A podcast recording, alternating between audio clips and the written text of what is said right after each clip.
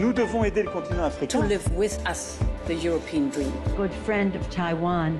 Europe 1, bonjour. 6h51, euh, c'est l'heure de votre revue de presse internationale. Nous sommes d'abord euh, en Inde. Euh, bonjour, comme Bastin. Bonjour. Qu'est-ce qui fait la une chez vous, comme? C'est la modification des programmes scolaires par le parti nationaliste hindou BJP.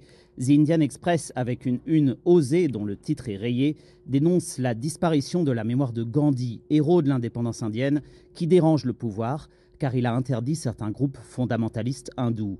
Également rayé de l'histoire, explique The Wire, l'Empire moghol, qui a régné sur une partie de l'Inde pendant des siècles et construit des monuments tels que le Taj Mahal ou le Fort Rouge de New Delhi.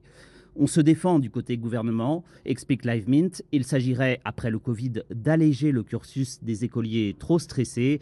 Cela ne trompe pas grand monde. D'ailleurs, certains médias proches du BJP jugent nécessaire une révision de l'histoire au motif que les empires musulmans ont oppressé les fidèles hindous en Inde. Nous sommes maintenant en Belgique avec euh, Laura Van Lerberg. À quoi s'intéresse la presse belge aujourd'hui, Laura? La Chambre des représentants a camouflé des compléments de pension à 7 millions d'euros. C'est le titre et l'enquête du journal Le Soir. Des indemnités de sortie distribuées illégalement à 13 fonctionnaires et ex-présidents de l'Assemblée depuis 1998.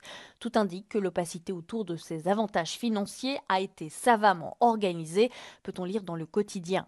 De quoi plonger le Parlement dans une crise interne, note le journal Le Vif. Certains partis politiques demandent une commission d'enquête. De son côté, la Chambre passe à l'action, observe l'écho. Elle veut récupérer les montants versés sur les dix dernières années.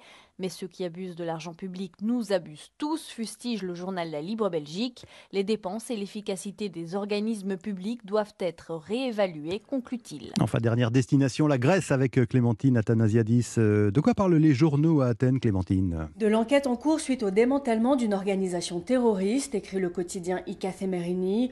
Le chef du réseau serait bien un Pakistanais âgé de 65 ans et installé en Iran, écrit le journal Tanea.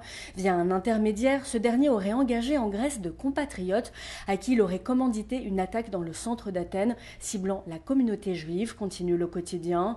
Deux personnes sont en détention provisoire, âgées de 27 et 29 ans, originaires du Pakistan. Ils habitent en Grèce depuis 5 ans et n'ont pas de papier en règle, précise le quotidien Ikathemerini. Des messages concernant le lieu ciblé ont été retrouvés dans leur téléphone, mais pour le quotidien EFSIN, il s'agit d'une opération de communication faite autour de cette attaque évitée, et ce alors que le Premier ministre annonçait un peu plus tôt des élections législatives prévues le 21 mai. Merci Clémentine Athanasiadis, merci aussi à tous nos autres correspondants. Il est 6h54.